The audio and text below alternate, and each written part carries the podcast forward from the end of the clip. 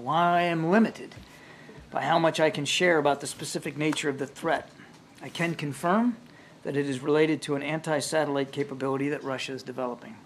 First, this is not an active capability that's been deployed. And though Russia's pursuit of this particular capability is troubling, there is no immediate threat to anyone's safety.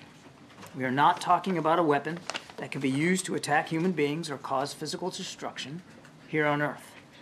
That said, we've been closely monitoring this Russian activity and we will continue to take it very seriously. President Biden has been kept fully informed and regularly informed by his national security team, including today.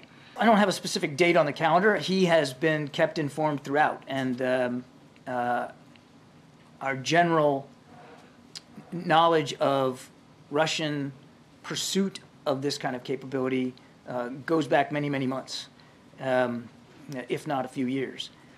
But only in recent weeks now has the intelligence community been able to uh, assess with a higher sense of confidence um, exactly how Russia continues to pursue it.